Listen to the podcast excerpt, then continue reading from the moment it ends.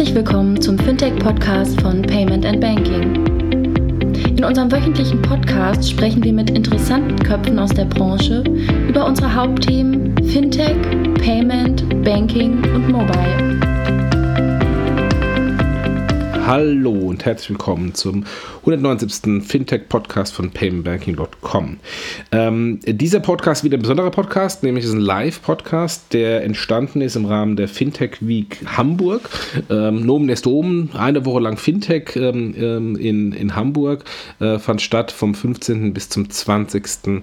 Oktober diesen Jahres und im Rahmen der Fintech Week gab es eine eigene Konferenz, nämlich die FinForward-Konferenz, organisiert von dem Team von Finletter, der lieben Caroline Neumann, dem Klaas Bese, die uns gebeten hatten, einen ähm, Live-Podcast im Rahmen der Konferenz aufzuzeichnen. Ähm, und zwar quasi den Abschluss der Konferenz ähm, am ähm, etwas späteren Abend. Okay. Die, den Live-Podcast haben bestritten die liebe Miriam Wohlfahrt äh, von, von RatePay, Teil des Payment Banking Teams, die Vera Neidl von PwC, der äh, Kilian Thalhammer und ich, ähm, Jochen Siegert. Ähm, und ähm, wir haben am Anfang so ein bisschen äh, zur Fintech-Lage der Nation gesprochen und dann relativ schnell die Diskussion geöffnet äh, für diverse Fragen aus dem Publikum, was sehr fragefreudig war. Und so haben wir dann eine Stunde lang ähm, eigentlich Ideen und Themen ähm, und Fragen und Antworten ausgetauscht.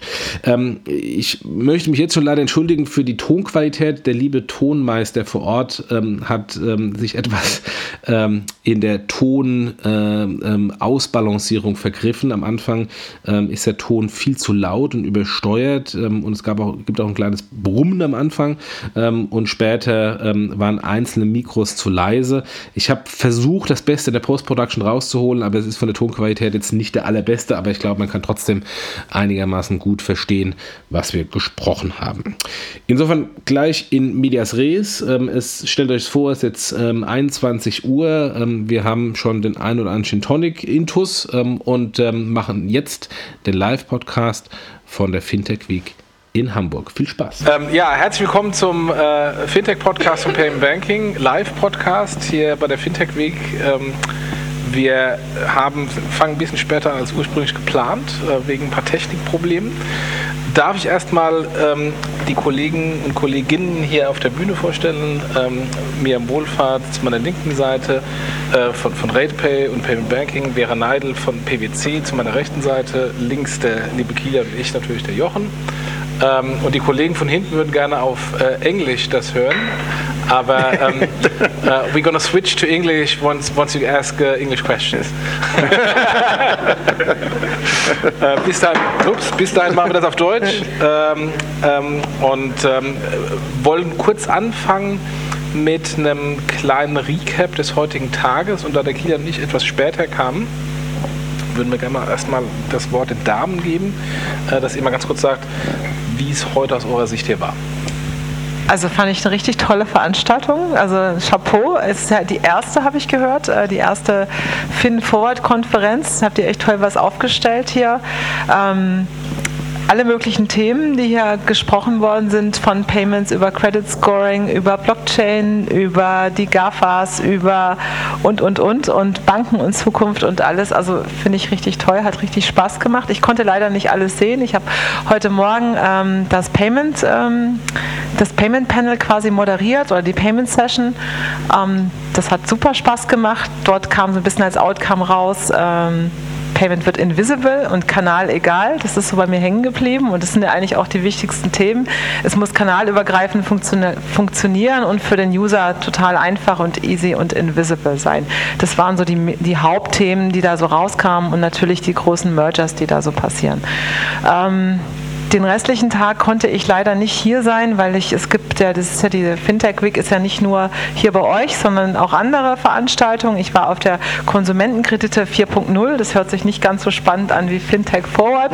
Äh, Konsumentenkredite 4.0 ist das, was es schon sagt, wie wird der Kredit der Zukunft aussehen. Da ging es eben dort drum, das war vom Euroforum eine, Kooperation, äh, eine Konferenz und da hatte ich, ähm, im, ich sag mal, für mein Hauptgeschäft mit RatePay ähm, eine, einen Vortrag und das hat auch sehr viel Spaß gemacht, aber vom Publikum her gefällt es mir hier bei euch besser. Das sage ich jetzt im Podcast. Ich glaube, da hören kaum welche den Podcast, die dort waren. Vielleicht, aber trotzdem, es war auch eine tolle Veranstaltung. Aber es ist natürlich äh, ganz anders und ähm, da ich nicht bezahlt werde für das, darf ich sowas sagen.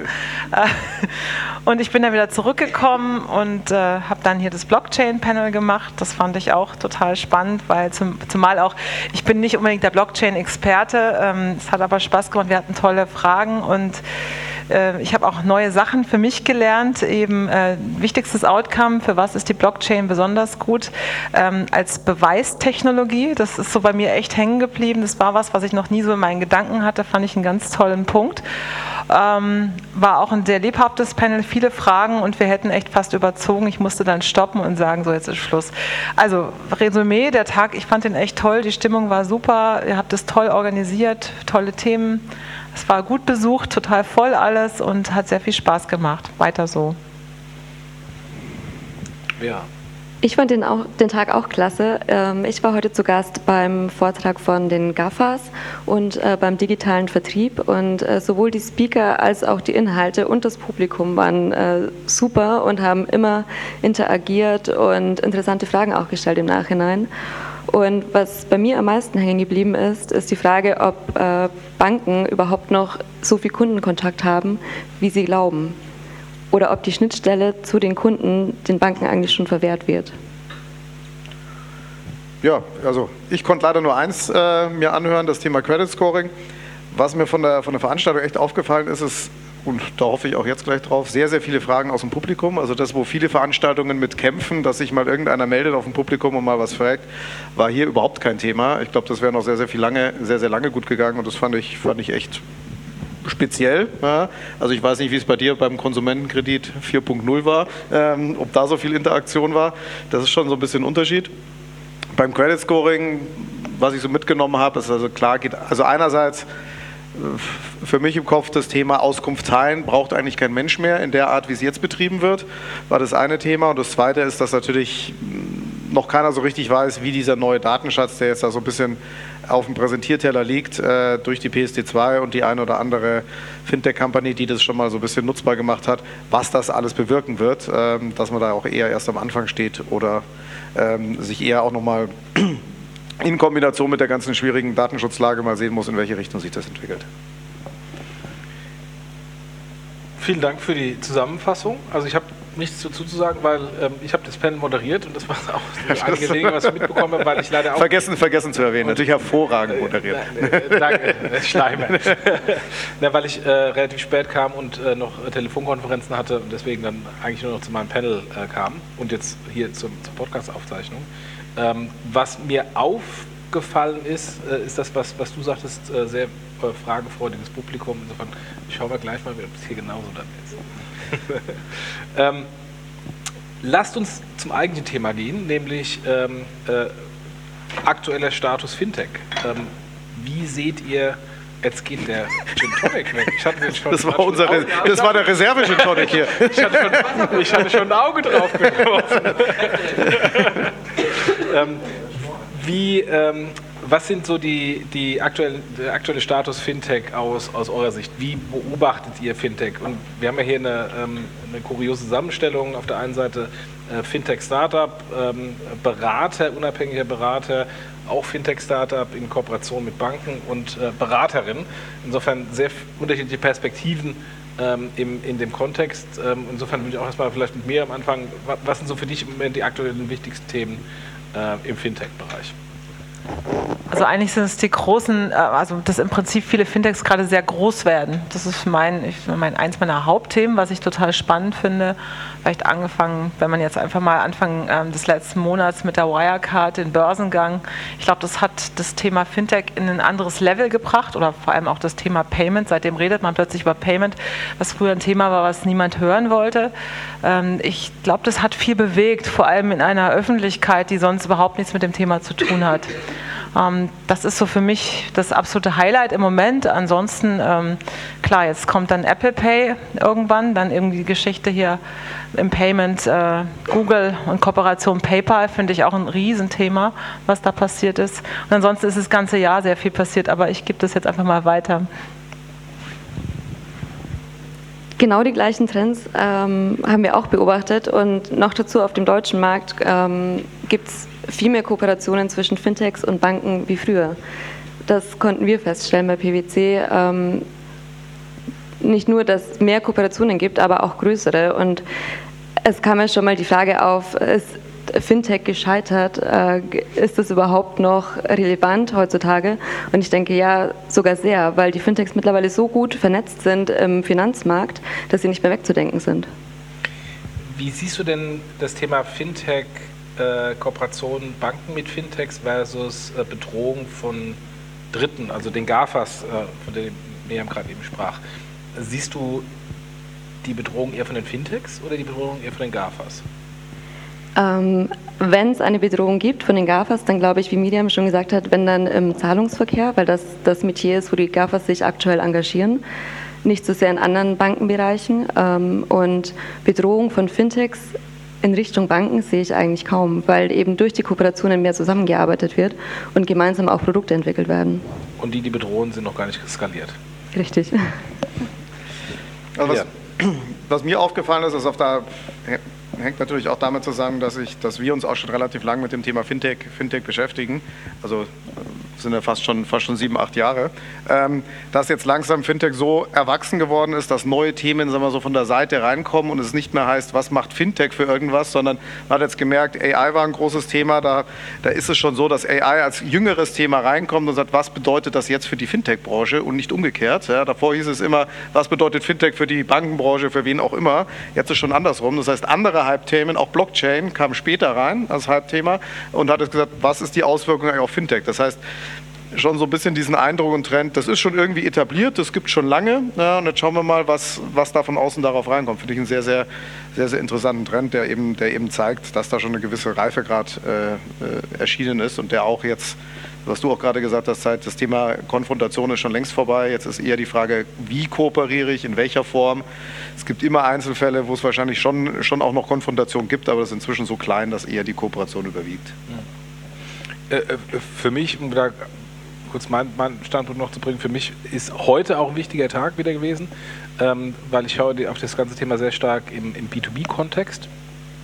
Und äh, was heute, beziehungsweise gestern Abend announced wurde, in relativ weit entfernt in Australien, in Sydney, war eine äh, Kooperation der großen internationalen Corporate Banken, Deutsche Bank, BNP Paribas, HSBC, äh, Santander, City, die ähm, versuchen im Working Capital Bereich eine Plattform zu bauen die haben es letztes Jahr schon angekündigt auf der Blockchain. Die ist mhm. dieses Jahr wieder angekündigt ohne Blockchain.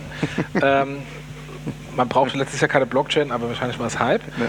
Aber warum machen sie das? Weil ähm, es Fintechs, amerikanische Fintechs gibt, ähm, also eine, eine Taulia, eine C2FO, die jetzt gerade 30 Millionen von, von, von Allianz bekommen haben, ähm, die den Banken im Working Capital Bereich ähm, versuchen, Marktanteile wegzunehmen. Und man sieht insofern, dass da plötzlich jetzt die ganz, ganz großen Banken sich zusammenschließen, und da, um da ähm, eine Antwort zu bringen. Und das ist auch Teil der Fintech-Kooperation äh, oder beziehungsweise der Fintech-Herausforderung, weil in dem Fall ist keine Kooperation, sondern äh, sie bauen alles in-house selbst. Ob sie das dann schaffen, wir kennen ja die Inhouse-Digitalprojekte der Banken und die Performance davon, aber mal schauen. Aber das zeigt auch, da passiert es auch im B2B-Bereich. Da kannst du eben von zwei Seiten beobachten. Das ist eine Frage, die, die mir sofort einfällt. Hat das denn jemals funktioniert, äh, solche Kooperationen unter ganz, ganz vielen Großbanken? Ähm, oder, oder ist es auch ein Zeichen von einer gewissen Hilflosigkeit zu sagen, ich alleine als Großbank schaffe es nicht, oder anscheinend schaffe ich es nicht, oder ich glaube nicht daran, ein Wettbewerbsprodukt dahin zu kriegen, also muss ich mich mit den anderen zusammentun. No further English questions today? okay, okay. So, für die, für die Hörer, wir hatten hier äh, Kollegen aus äh, Großbritannien, äh, die natürlich jetzt gegangen sind, weil sie nicht verstehen, was sie sagen.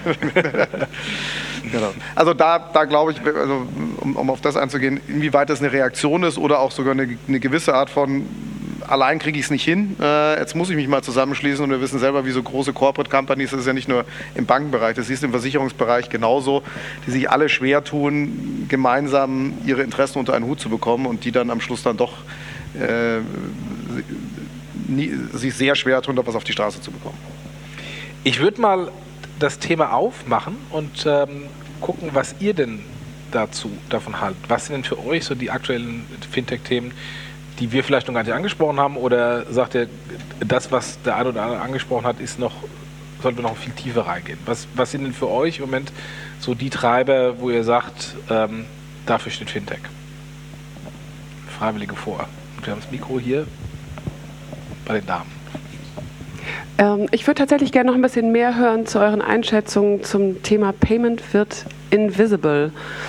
Ähm, Gerade weil uns auch immer so ein bisschen das Thema ähm, Mobilität beschäftigt, die Frage ähm, vielleicht im, im Bereich Automobile, ähm, wo, wo wir ja auch Payment sehen können in Zukunft, was für mich so ein Paradebeispiel auch für Invisible Payment wäre. Da würde ich gerne von euch eure Einschätzung und vielleicht sogar auch spannende Beispiele hören, wenn ihr welche kennt, die mir ganz fremd sind.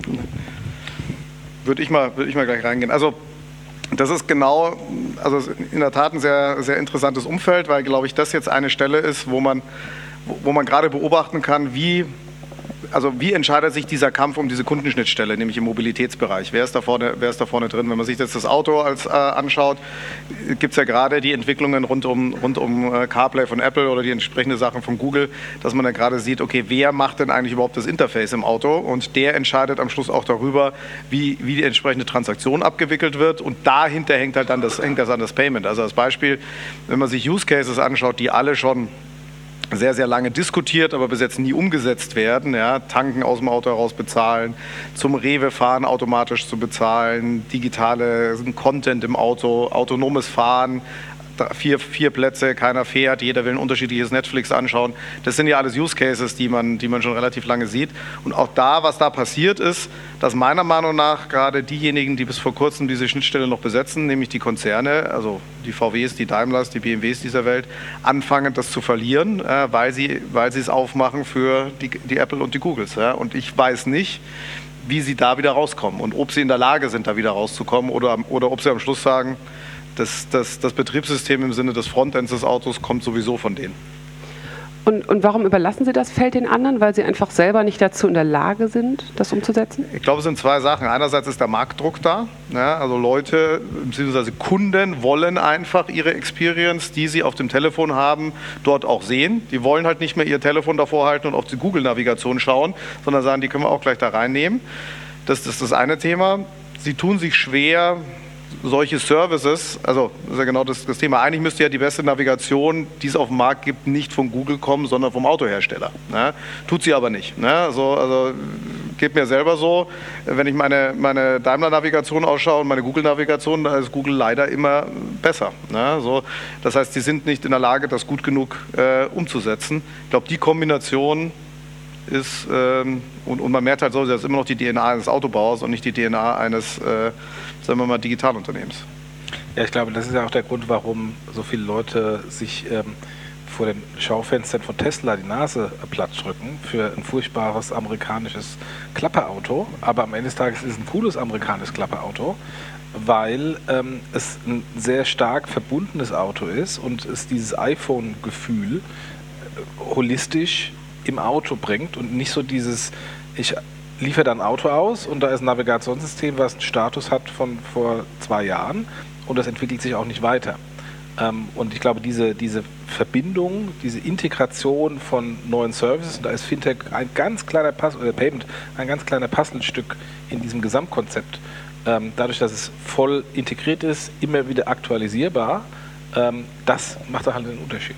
Und ich glaube, also wenn wir nochmal dieses Kanal egal, ja, ich fand das Wort so schön, das hat mir echt gefallen, weil ich glaube, also das Payment der Zukunft, ist, es kann nicht mehr überall verschiedene Anbieter geben. Die, der eine macht Auto, der andere macht irgendwie die, die, die Carsharing-Sachen, der andere macht irgendwie den, den POS. Du brauchst eigentlich eine Lösung in der Zukunft, die alles vereint. Also eine Lösung für alle Kanäle. Und ich glaube, das sind eigentlich die modernen PSPs der Zukunft. Ja.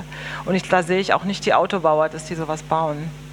Ähm, Ich glaube, bauen auch gar nicht, ja, aber das heißt ja, deswegen muss ich trotzdem nicht die Kundenschnittstelle verlieren. Ja, das ist, glaube ich, nochmal ja. die, noch die, zweite, die zweite Sache. Ja. Ich glaube, aus einer PSP-Sicht bin ich bei dir. Das heißt ja, eigentlich die Spezialanbieter in dem Bereich, es wird kein Auto-PSP geben, genauso wenig wie es einen reinen POS-PSP oder Netzbetrieb, wie auch immer man es nennt, in der Zukunft geben wird. Spannenderweise versucht ja Daimler genau das momentan. Die arbeiten ja an einem Mercedes Pay, was glaube ich in die Richtung laufen soll. Ja, arbeiten tun sie, glaube ich, schon lange dran. Und nicht nur Daimler, auch VW hat also arbeiten tut, arbeiten tut da jeder dran, ja, alle in derselben Art und Weise. Die Frage ist, wer hat schon irgendwas in seinem Auto gesehen davon? Ne? Das ist ja ähnlich wie mit den Telcos. Also alle Telcos wollten mobiles Bezahlen machen. Ja. Und wer ist jetzt noch übrig geblieben? Keiner, oder? Also Kein Vodafone hat es als letztes, glaube ich, jetzt eingestellt. Oder war es O2? Ich weiß es nicht, wer es als letztes eingestellt hat. Aber die haben auch alle gedacht, sie können das lösen. Und ich glaube, das ist einfach, es wird sehr unterschätzt, dieses ganze Thema, was es technologisch bedeutet. Und dass es einfach ein ganz anderes technologisches Thema ist, als ein Auto zu bauen. Und dass man dafür Leute braucht, äh, und das ist halt oft den Konzernen eben auch das Problem, dass man denkt, man kann das in so einem Projekt lösen das ist es aber oft nicht. Ich glaube, es ist viel mehr. Also so, so einen, Technologie, Technologieanbieter zu bauen, ist einfach ein großes Ding. Und das kriegen die Konzerne in der Regel für diesen Art fremdes Ding ist oft nicht hin. Davon, meiner Meinung nach sind sie einfach zu weit weg davon. Und sie müssen sich, glaube ich, was war das denn? Und sie müssen sich einfach davon lösen, dass man eben, dass man mit Partnern arbeiten muss. Ich glaube, das ist viel besser. Aber natürlich könnten sie auch als Partner hingehen und versuchen, die Kundenschnittstelle zu halten. Aber vielleicht ist da auch zu wenig Wissen da, wie man das vielleicht machen könnte. Aber, aber ist das nicht vielleicht ein grundlegendes Problem, was jetzt nicht nur, weil wir jetzt mal das Autothema hochgenommen haben, aber was, was bei Banken gilt, was bei Versicherungen gilt, äh, was bei vielen anderen Corporates gilt, dass die Corporates sich schwer tun mit dieser Digitalisierung, auch wenn das ein total abgedroschener Begriff ist. Absolut, weil jeder glaubt, man macht selber besser aber dann geht doch mal hin. Ich meine, das wird alles, die Welt wird komplizierter. Und wenn man sich nicht anfängt zu fokussieren auf gewisse Themen, dann wird man es nicht gut hinbekommen. Also ich bin der Meinung, dass man eben sich fokussieren soll auf seinen eigenen Teil und sich dann gute Partner mit ins Boot holt, die das andere besser können als man selbst. Weil selber alles machen geht nicht mehr. Wie ist es denn in deiner Erfahrung auf den, auf den Beratungsprojekten bei den, den Banken? Ist das eher nach dem Motto, wir kooperieren jetzt mal mit dem Fintech, weil wir da wieder eine Lösung bekommen? Oder geht es schon wirklich tiefer, dass da auch die Strukturen angefasst werden, zu sagen, wir müssen uns als Kreditinstitut anders in der Struktur darstellen, um schneller zu werden, innovativer zu werden, schneller zu entwickeln? Du das oh. Mikro? Sorry. Ähm, also die Banken haben aktuell noch mit ganz anderen Themen zu kämpfen, als sich wirklich strukturell zu wandeln. Ich glaube, das können die wenigsten Banken aktuell stemmen, wenn wir die Kernbanksysteme anschauen, die wahrscheinlich eine Renovierung brauchen könnten, dann ist es einfach aktuell nicht so schnell möglich, dass man sagt, man verschlankt jetzt die ganze Organisation. Und deswegen werden ja auch so viele Kooperationen mit Fintechs geschlossen, weil das ein einfacher Weg ist, äh, Lösungen ins Boot zu holen und die den Kunden schnell anzubieten. Wenn ich jetzt mich mal dumm stelle, ich weiß, jetzt kommt eine Frage, aber noch, noch mal ein anderer Punkt. Wenn ich jetzt mal dumm stelle, sage ich, ich gucke mir eine Solaris Bank an, die vermutlich eine der innovativsten Banken im Moment in Deutschland ist. Was hat denn eine Solaris Bank gemacht? Die hat ein, kein Bankensystem von Pass Consulting eingekauft, was bei anderen Banken auch läuft, hat da ein paar APIs drüber gesetzt und gilt jetzt als die innovativste Bank. Ich möchte jetzt nicht schlecht reden, die haben einen sensationellen Job gemacht, die Jungs, und ähm, aber was hindert denn eine normale Bank zu sagen, komm, ich kaufe mir jetzt kein Bankensystem von Pass, mache eine API drüber und bin genauso innovativ und cool wie die Solaris Bank? Das ist eine gute Frage. Ähm, ich glaube, die Solaris Bank hat erkannt, dass ihre Banklizenz sehr viel wert ist und bietet sie deswegen auch gerne an.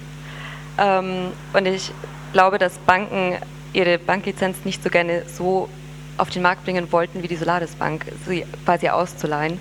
Ähm, vielleicht mit dem Hintergrund, dass sie denken, sie würden an Glaubwürdigkeit verlieren, mhm. wenn nicht mehr ihr eigenes Haus für all das steht, wofür es schon so lange gestanden hat. Also ich glaube, vielleicht kurz, kurz auf das einzugehen, weil es ein ganz guter Beispiel zu, auch zu dem, was wir vorher im Scoring gehört haben, ist, die bestehenden Banken können sie natürlich in der Lage, sich irgendein Kernbanksystem einzukaufen, eine API darüber zu bauen und gut ist. Das aber trotzdem geht das andere Geschäft nicht weg. Ja? Eine Solaris Bank hat kein Geschäft, auf das sie Rücksicht nehmen muss. Mhm. Ja? So, das ist, war un, ungenau das Thema. Ein neues Scoring einführen ist immer gut und schön. Ich kann das alte nicht wegschmeißen. Ja? Das heißt, auf den ersten Stück wird es immer teurer, weil ich das alte Verfahren noch so lange mit dabei haben muss, weil das neue nie für alle Fälle äh, funktioniert. Und ich glaube, ein ähnliches Problem werden, werden die Banken auch haben. Das heißt, es wird erstmal teurer und so lange muss ich es erstmal durchhalten. Da war eine Frage. Genau. Ähm, ja, jetzt seid ihr leider schon äh, viel weiter als äh, quasi ich noch mit meiner Frage, weil ich hatte noch eine Frage zum Thema äh, Autos quasi. Du hattest es angesprochen, ähm, Jochen, indem du den Tesla ins Spiel gebracht hast. Wie seht ihr denn das Thema E-Mobilität?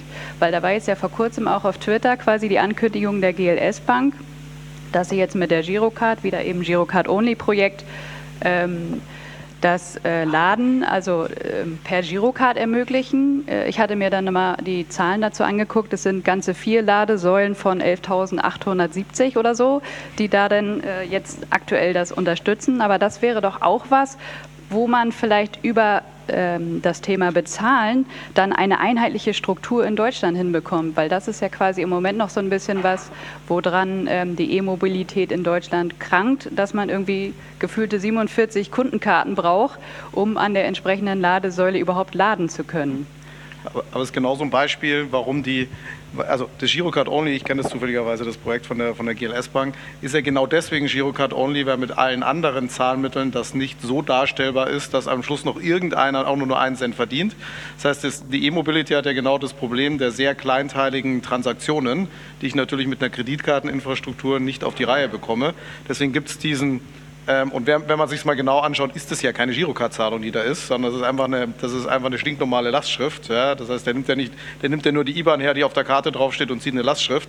Ähm, das ist das eine SEPA-Basislastschrift? Das ist eine ganz unabgesicherte SEPA-Basislastschrift für ein paar Cent. Die hat, nur so kann das darstellen. Ja, das heißt, es ist keine bewusste Entscheidung, sondern limitiert durch die bestehende Infrastruktur. Und das ist eigentlich schade. Ne? Das heißt, da braucht man Lösungen. Die Frage hatten wir heute Morgen auch in dem Payment Panel. Ging es auch genau darum, wie kann man diese kleinen Transaktionen gut abwickeln. Weil du hast aber das Problem mit den Lastschriften, wenn die zurückgebucht werden und du hast eine Transaktion, die vielleicht 2 Euro gekostet hat und du hast eine Rückbuchungsgebühr von 6,50 Euro, dann ist das echt ein Problem. Ähm, ich glaube ja auch nur an vier Säulen. genau.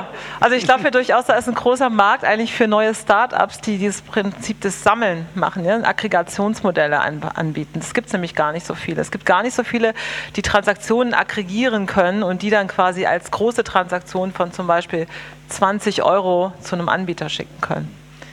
Weil wir werden auch sehr häufig dazu gefragt, wir machen ja Rechnungs- und Rat, also wir machen auch Lastschriften und äh, wir machen auch Lastschriften zum Beispiel für Flixbus. Das sind auch kleinere Transaktionen, aber das sind natürlich nicht so kleine Transaktionen wie jetzt hier bei so einem Kuproller oder sowas. Ja? Und das ist schon ein Problem, dieses Rücklastschriftthema. Darf ich mal fragen, wer hier im äh, Saal ein Elektroauto hat? Keiner? Okay.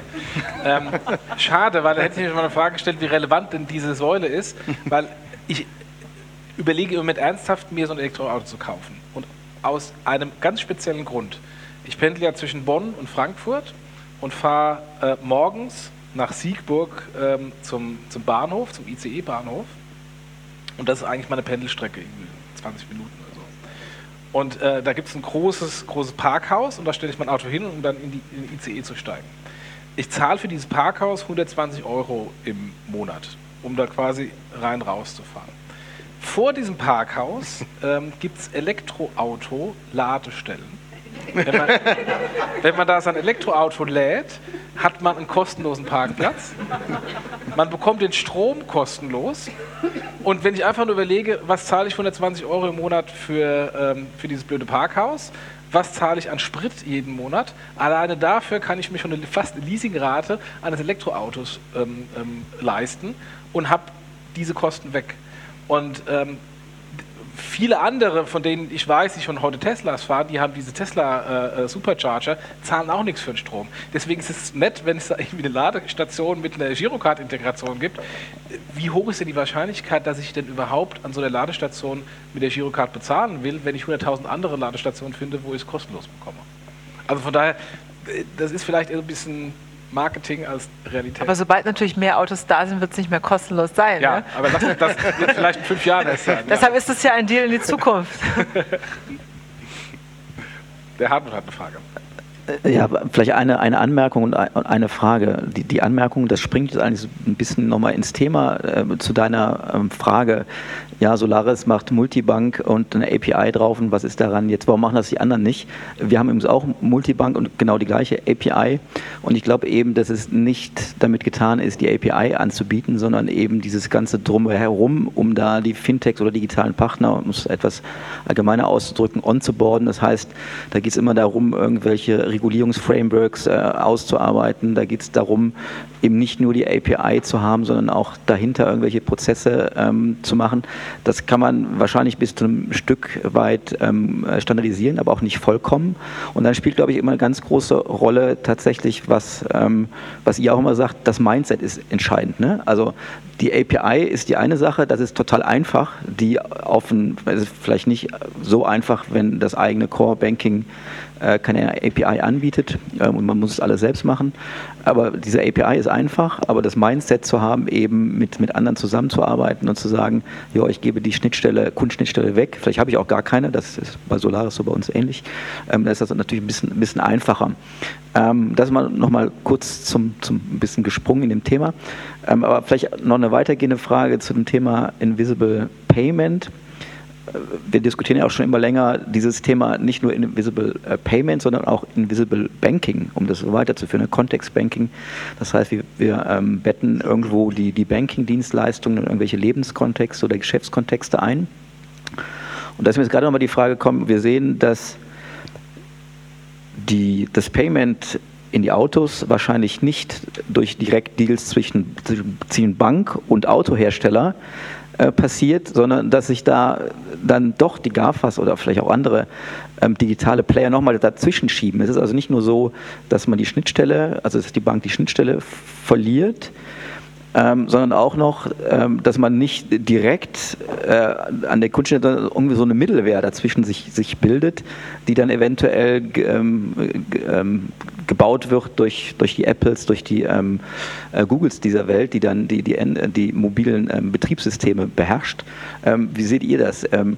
Schaffen es die Banken denn wenigstens in Anführungsstrichen die, die entscheidenden Player des, des Context-Banking oder des Invisible Bankings zu werden? Oder müssen Sie sich damit abfinden, dass Sie auch sogar noch so eine Art Zwischenschicht als Mittelwehr dazwischen schiebt, ähm, um Ihre Produkte kontextuell einbettbar zu machen? Ähm, ich, nicht so abstrakt. Ja, ähm, ich glaube, dass die Banken ähm, an vielen Punkten schon eben die Kundenschnittstelle verloren haben, wo sie früher da war, weil der Kunde geht nicht mehr in die Bankfiliale und sagt, ich möchte ein Girokonto aufmachen, sondern der Kunde hat äh, den Bedarf nach verschiedenen Produkten. Vielleicht ist es nicht mein Girokonto, sondern es muss eine Kreditkarte sein, um ins Ausland zu reisen und dort einen längeren Urlaub zu verbringen. Und ähm, der Punkt, dass der Kunde einfach viele verschiedene Bedürfnisse hat, die auf viele verschiedene Produkte passen müssen, ähm, macht es den Banken aktuell natürlich schwer, immer das passende Produkt dem Kunden anzubieten. Und ich denke, es ist wichtig für die Banken, ihren eigenen USP zu finden, womit sie den Kunden catchen können. Weil wenn sie den nicht finden, dann wird sich immer jemand anderes dazwischen drängen und diese Kundenschnittstelle für die Banken abdecken, sodass der Kundenkontakt zwischen Bank und Kunde weiterhin weniger wird. Heute hatten wir ein tolles Beispiel, ähm, dass das schon an vielen Punkten passiert ist, zum Beispiel bei der Immobilienfinanzierung, wenn ich mir in einem Online-Portal eine Wohnung aussuche und ich möchte die kaufen, wird mir dort sofort eine Finanzierung angeboten und ich muss nicht mehr zur Bank gehen, sondern ich kann dort die Finanzierung sofort abschließen. Ein anderer Fall, eigentlich ähnlich, wenn man sich anschaut, wie viel Geld denn dahinter steckt, ist aber die äh, private Vermögensverwaltung. Das heißt, Leute gehen nach wie vor zur Beratung, zur Vermögensverwaltung und wollen da einem Berater gegenüber sitzen und sich nach wie vor persönlich beraten lassen, obwohl es Robo-Advisor gibt. Ich glaube, dass hier die Denkweise in den bei den Leuten noch unterschiedlich ist und unterschiedlich mit manchen Themen umgegangen wird, was nicht immer rational nachzuvollziehen ist. Aber wie gesagt, ich glaube, die Bank muss ihren eigenen USP finden, um nach wie vor die Kundenschnittstelle vorhalten zu können. Da würde ich mal, würde ich mal eingrätschen in diese, die, oder reingrätschen die beiden Themen, die du gemacht hast. Ich glaube, das eine ist ein klassisches singuläres Produkt, Immobilienfinanzierung, ja, wo die Kundenschnittstelle verloren geht, beziehungsweise dahin wandert, wandert wo der Bedarf ist. Ja, also bei ImmoScout 24 oder wie auch immer. Ja. Das zweite ist aber eher, und ich glaube auch, dass da man unterscheiden muss zwischen dem eigentlichen persönlichen Berater und ich glaube, dass den es weitergeben wird. Ob der von der Bank kommt, das ist die große Frage. Also ich glaube, die Vermögensverwalter haben schon eine Zukunft, weil ich glaube, die ein deutlich breiteres Spektrum an, ähm, also wenn sie in der Lage sind, mehr als wie nur einen Fonds zu verkaufen, ähm, da sind sie deutlich breiter und da wird auch ein Robo-Advisor eigentlich keine, keine Chance dagegen haben, weil es am Schluss ja auch nur ein Produkt ist. Ne? Aber die Frage ist, kommen diese Personen von der Bank oder gibt es da eine, auch eine Zwischenschicht, die aber von Personen, das glaube ich, die von Personen gestellt wird, die vielleicht nicht zwingend von der Sparkasse kommen? Ich glaube auch Thema Vertrauen, ganz kurz, sorry. Äh, das war heute, ich war ja auf der Konsumentenkreditgeschichte und da ging es also auch ganz viel ums Thema große Kredite, überhaupt Kredite. Und äh, gab so Workshops und Roundtables, äh, das war ganz gut heute Nachmittag und da war eigentlich auch die wesentliche Erkenntnis, es wird nicht ganz verloren gehen, aber es ist einfach so, die Leute machen ganz viel im Internet, aber trotzdem gibt es doch viele, die einen Menschen haben wollen, mit dem sie sprechen wollen zu diesem Thema, weil es doch die größte Anschaffung oft in ihrem Leben ist. Ja, und manche, es gibt natürlich einen Markt, die Leute, die das online machen, aber es wird noch schon noch eine ganze Weile dauern, bis das wirklich weg ist in der Form. Ja, am Ende, und so erscheint mir das zumindest momentan, ist es ja so, wer hat, am, äh, wer hat im Grunde den Zugang zu dem Datenschatz, den, den der Kunde bietet und der im Grunde dann nachher die Schnittstelle dann auch bedeutet zu ihm. Ähm, das ist ja völlig egal, ob es nachher die Bank ist oder eben ein Autohersteller die haben es dann im Zweifel eben nicht mehr, weil man über die, aber die äh, Assistenz bei Siri oder bei, bei Alex ähm, schon, äh, schon sich als Kunde äh, geoutet hat, dass man Interesse für irgendeines dieser Produkte hegt. Und die, wenn sie denn gut sind, äh, mittlerweile so viel Daten über einen äh, gesammelt haben, dass sie dann auch gleich das weitergeben können an die entsprechenden Stellen, ob das ein Fintech ist, ob das eine Beratung ist, ob das, ob das möglicherweise jemand ist, der ein Auto dann auch ähm, auf die Person zugeschnitten schon bauen kann in der Zukunft oder wie auch immer. Ähm, die Frage wird ja sein, wer hat die Daten? Und da sind die GAFAs natürlich irgendwo ganz weit vorne mit den, mit den Möglichkeiten. Ist das so, spiegel ich das so, so richtig wieder oder ist das, äh, ähm, äh, ist das irgendwie der Prozess, den man dann wahrscheinlich natürlich abzuwarten hat? Also äh, ja, ähm, ich würde vielleicht bei GAFA dann ein A rausnehmen, weil ähm, einfach mal den Spaß machen, bei Apple anfragen nach DSGVO, was für Daten habt ihr denn von, von mir? Äh, die haben ganz wenig, äh, weil das bilateral äh, ähm, äh, vom, vom Gerät her läuft und da nichts gespeichert wird. Also dann wäre dann GAF. Aber für GAF stimmt's. Kannst dafür einen Chinesen mit dazu nehmen. Genau. Ja, ich glaube halt auch in der Kreditvergabe der Zukunft ist es ja so, dass äh, man natürlich das Thema Preis, also im Moment ist es vielleicht nicht so ein ganz großes Thema, aber die Zins, Zinspolitik, mal schauen, wie sie sich entwickelt. Aber natürlich, wenn man sehr viele Informationen hat, man weiß, es ist ein Gutkunde, dann kann man den Gutkunden ja deutlich bessere Preise vielleicht auch anbieten, je mehr Informationen ich über ihn habe.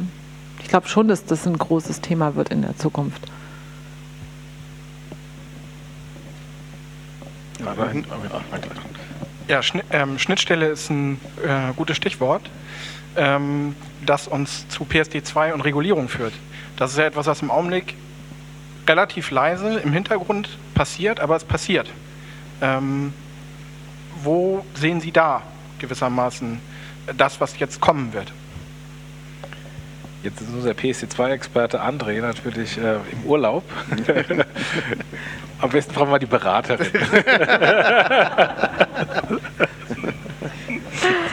Also ich denke, ein Trend, der sich weiter fortsetzen wird, ist, ähm, dass natürlich die Banken mehr äh, Daten zur Verfügung stellen müssen über APIs oder ähnliches. Ich glaube aber, was viel interessanter ist, welche Qualität haben denn dann wirklich die Daten? Also kann man damit dann auch was anfangen? Können dann wirklich Schnittstellen darauf aufgesetzt werden, dass die Daten weiterverwendet werden können? Ich glaube, dass das viel entscheidender ist und sich in den nächsten Jahren erst herausstellen wird, ob sich dann der Markt so entwickelt, wie es jetzt in der Theorie aussieht. Ja, und vielleicht ergänzen, ich glaube, genau was du gesagt hast, die müssen, Schnitt, äh, die müssen Daten zur Verfügung stellen, aber sie haben auch genau dieselbe Chance wie jeder Marktteilnehmer auch. Ich glaube, das Mindset bei den Banken ist immer, ist immer noch da, ich muss da jetzt was tun, aber sie bekommen ja auch was. Sie haben ja genau dieselbe Chance wie jeder andere auch. Sie haben sogar den Vorteil, dass sie schon reguliert sind und sie sich nicht mit einem neuen ZAG, PSP-Verfahren oder was auch immer rumschlagen müssen, sondern sich überlegen können, was kann ich jetzt erstmal mit den Daten, die ich von meinem Wettbewerb bekomme, denn alles Tolles machen. Das passiert aus meiner Sicht noch viel zu wenig.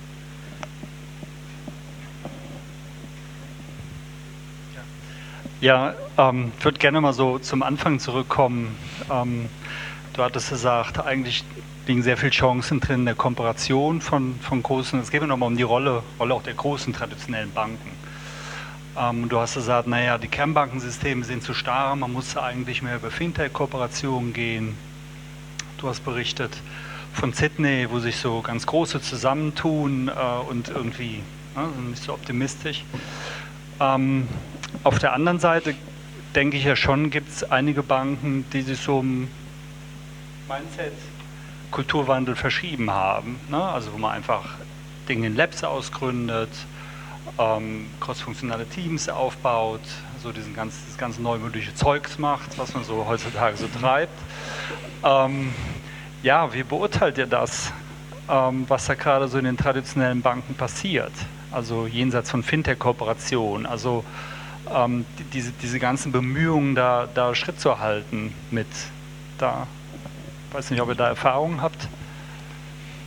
Ich denke, dass die Banken sich wirklich äh, viel Mühe geben, ähm, äh, aufzuholen. Stets bemüht. Stets bemüht. Ähm, und dass sie auch viel investieren in Forschung und Entwicklung sozusagen. Also das, was eigentlich bei anderen großen Konzernen schon lange der Fall ist, ist, glaube ich, bei Banken in den letzten Jahren ein bisschen auf der Strecke geblieben. Aber gerade mit neuen Themen wie Blockchain werden auch Teams in Banken gebildet, die sich dann ausschließlich mit solchen Themen beschäftigen und wirklich darum bemühen, Use Cases zu finden und das äh, auch in der eigenen Bank selbstständig umzusetzen. Wobei natürlich wie immer der Regulator eine, manchmal dazwischen grätscht oder auch einfach natürlich auf die, äh, die Meinung zu befolgen ist. Ich wollte es nicht abschneiden, ich wollte nur, wir haben nur ein Mikro, was wir uns teilen. Ich glaube einfach, dass es für Banken also gerade so in diesen Mittelstandsbanken, also dass es extrem wichtig wird, sich zu fokussieren und sich so eine Nische zu suchen. Also und dann können die auch ein sehr, sehr, sehr gutes Produkt anbieten. Also ich war heute, ich war sehr, sehr überrascht von, von der SWK Bank zum Beispiel. Die hat mich echt extrem positiv äh, beeindruckt, was die da alles machen im Bereich, wie dieses Thema Kredit auch, äh, ich sag mal, für sich entdeckt haben und auch, auch die PSD 2 und die haben da sehr viel gemacht. Das ist eine kleine Bank, die aber in der Nische arbeitet und ich glaube, diese Chancen haben haben sehr viele Banken, wenn sie sich sowas aussuchen, wo sie reingehen und da richtig gut drin werden. Und das können sie auch weiterhin machen. Ich glaube, ich, ich persönlich sehe eher die Schwierigkeit bei einigen großen Banken, dass die sich irgendwie, dass die eine Richtung finden, wo sie eigentlich hinwollen oder dass es da Entscheidungen gibt. Ich finde es sehr schwer zum Teil. Also es ist so meine Außenwahrnehmung. Und ich glaube, kleinere Banken haben im Moment bessere Chancen.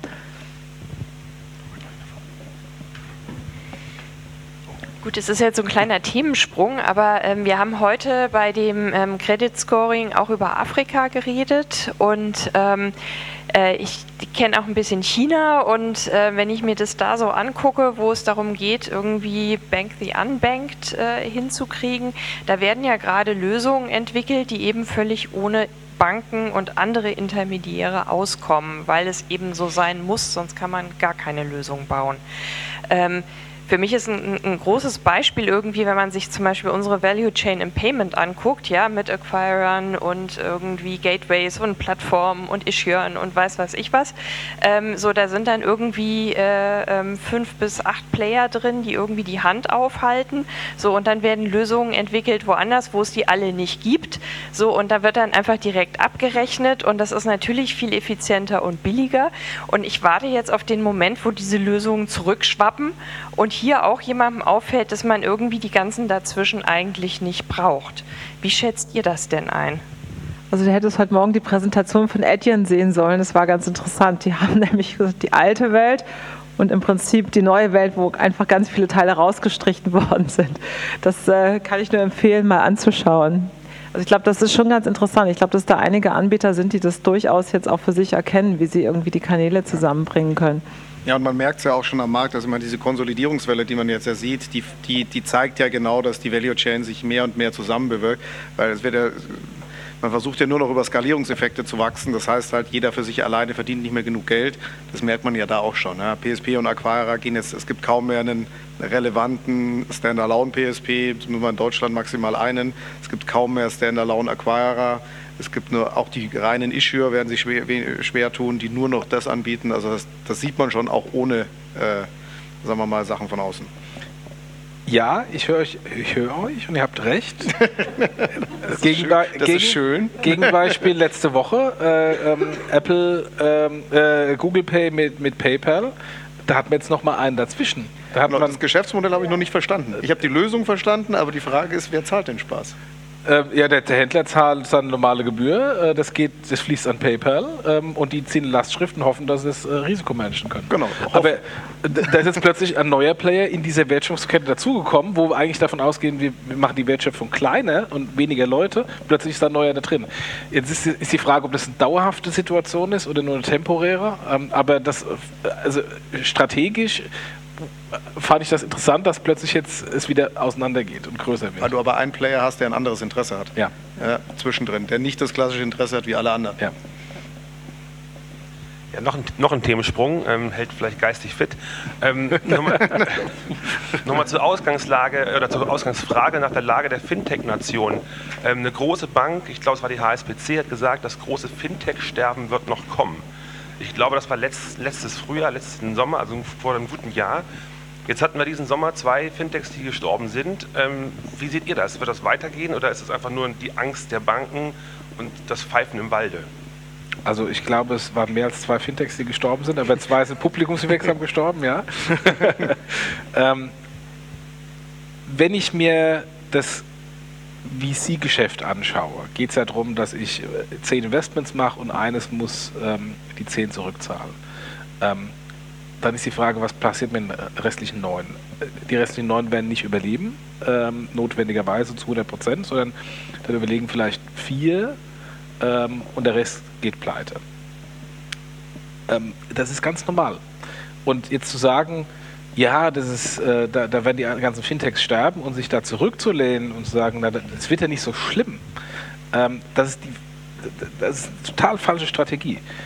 Das ist äh, ganz normales unternehmerisches Handeln und wie viel von diesen E-Commerce-Startups, die irgendwie in den 90er Jahren, Anfang der 2000er Jahre gegründet wurden, sind denn heute noch da? Ähm, äh, absoluter Bruchteil. Aber die, die da sind, die Amazons, die, die Ebays, die tun weh dem Handel. Ähm, äh, die Wirecard ist, äh, hat, die, hat die Commerzbank aus dem DAX geschmissen.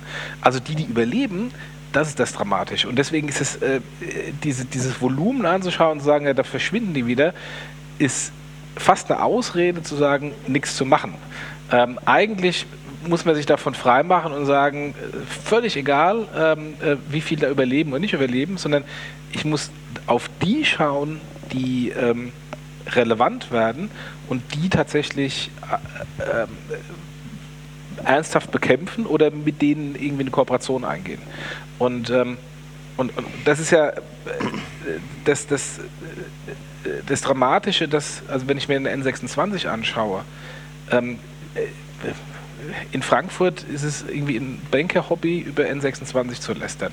Und die Themen ändern sich immer, aber der Grundtenor ist, wir lästern über N26. Ähm, das ist total falsch. Das- Ich würde, wenn ich in der klassischen Bank wäre, ich würde so einen Schiss haben vor diesen N26. Und wenn es nicht N26 ist, dann ist es eine Revolut. Weil wer ist denn die am stärksten wachsende Bank? Und wer hat denn jetzt schon äh, Signale eines Hockeysticks? Das hat die N26 und die ist jetzt schon bei 1,5 Millionen. Und wie viele Banken hatten wir in den letzten 20, 30 Jahren, die in vier Jahren 1,5 Millionen Kunden gewonnen hat? In organischem Wachstum, nicht über Akquisition. Genau, null. so, und und äh, wir sind noch ganz am Anfang davon. Und, und das ist eigentlich die, die große Gefahr, ähm, dass man, dass die Diskussion eigentlich in einer ganz anderen Richtung geführt wird, als sie eigentlich geführt werden müsste. Ich will kurz eine Zahl, die ich von heute Morgen im Kopf noch habe, hinterherwerfen. Ähm, wir hatten beim, beim, beim Frühstück vor der Fin Forward hier, ich hoffe, ich sage seinen Namen jetzt richtig, ist ja on air, ähm, Lav Odorovic, ähm, einen der Gründer von Penta, der sagte, dass in diesem Jahr oder im letzten, nagelt mich nicht drauf fest, 2% der in Deutschland eröffneten Konten über Penta liefen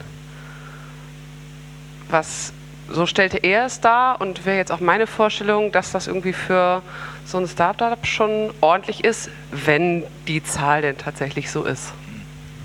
Meinte er in seiner Zielgruppe oder von allen Konten? Also, Keine Ahnung. Gut spezifiziert, hat, glaube ich, niemand hinterfragt. Macht vielleicht einen Unterschied. Also ich, ich fände es sehr beeindruckend, wenn das stimmt.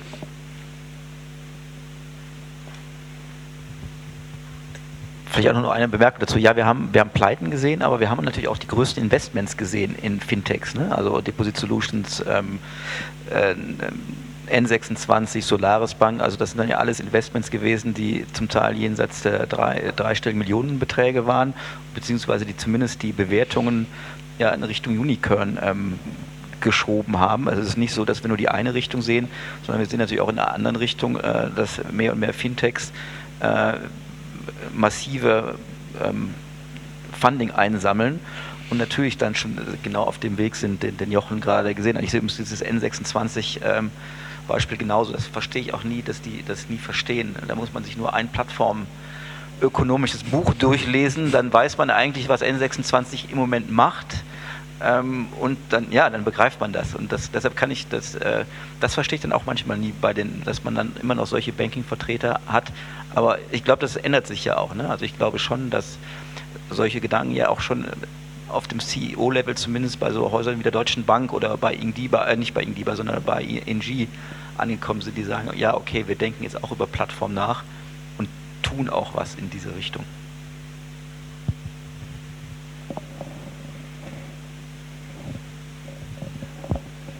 Also vielleicht, vielleicht ein Kommentar noch dazu. Ich glaube, ich glaub, das ist schon relativ lange auf dem CEO-Level angekommen. Ich glaube, das Problem ist gar nicht das CEO-Level, sondern du musst das dann in die Organisation reinzukriegen. Es reicht ja nicht zu sagen, jetzt machen wir mal Plattform, ähm, sondern das in diese Organisationen, die über Jahre gewachsen sind, solche Themen reinzukriegen und die umzusetzen. Das ist wirklich eine, eine Aufgabe, wo ich auch keinen der Großbanken beneide darum, ja, weil das da, glaube ich, hängt so ein bisschen, bisschen die Krux. Ja. Ich glaube, das Buchlesen alleine hat wahrscheinlich schon jeder getan, aber äh, damit ändert sich es noch nicht. Ja, aber da, da würde man nicht mehr bei N26 lästern, glaube ich. Ja, ich glaube, vielleicht ist diese, ja, das, ist, das ist richtig. Genau. Ja, ja.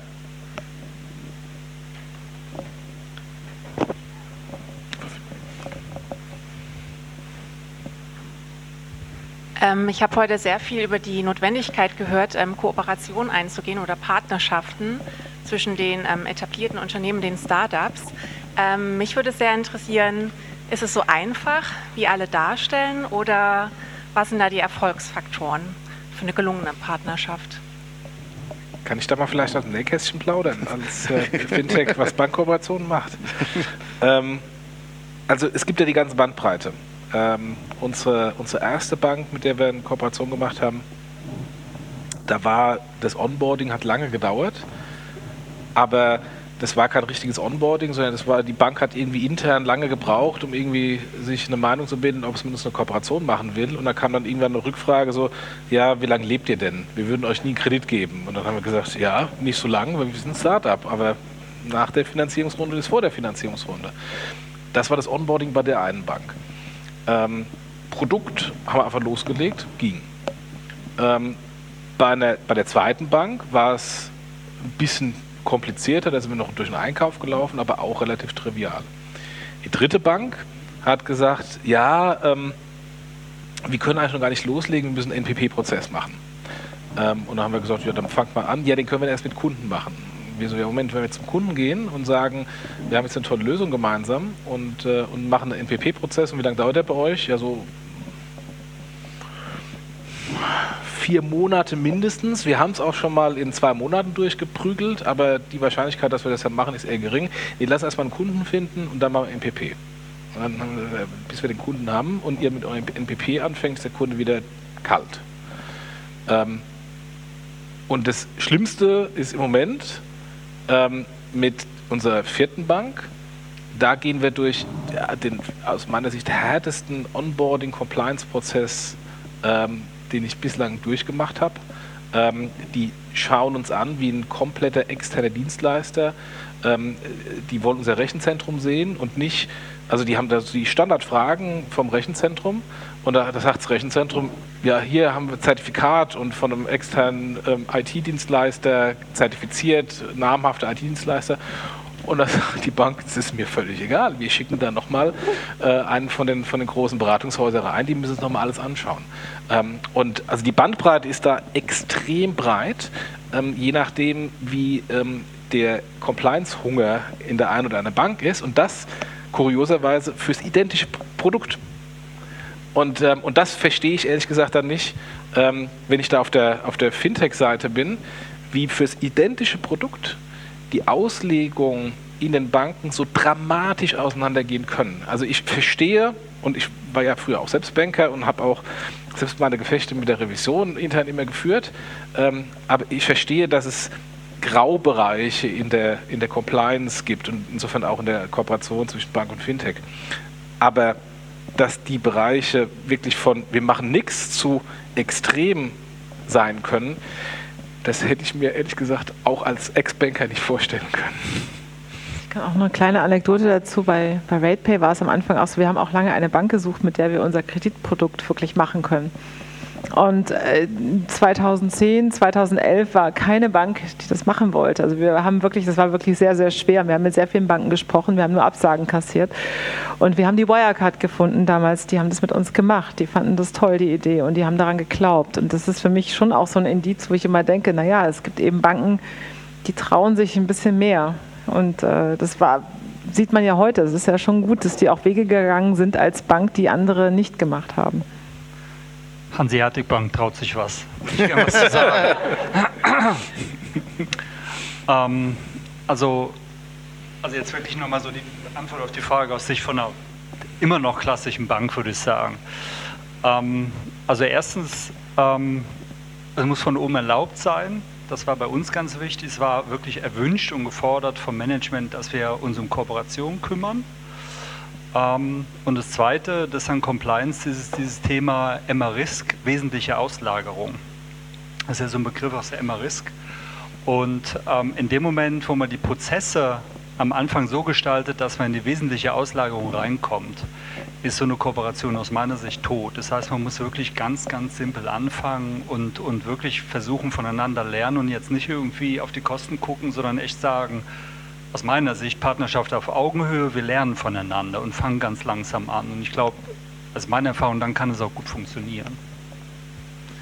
Das ist ein wunderbares Schlusswort, weil ich kriege ja das Signal, dass wir ähm, eigentlich Schluss machen müssen, auch wenn ich jetzt da noch andere Fragen höre. Moment, Moment, Nachfrage am Mikro.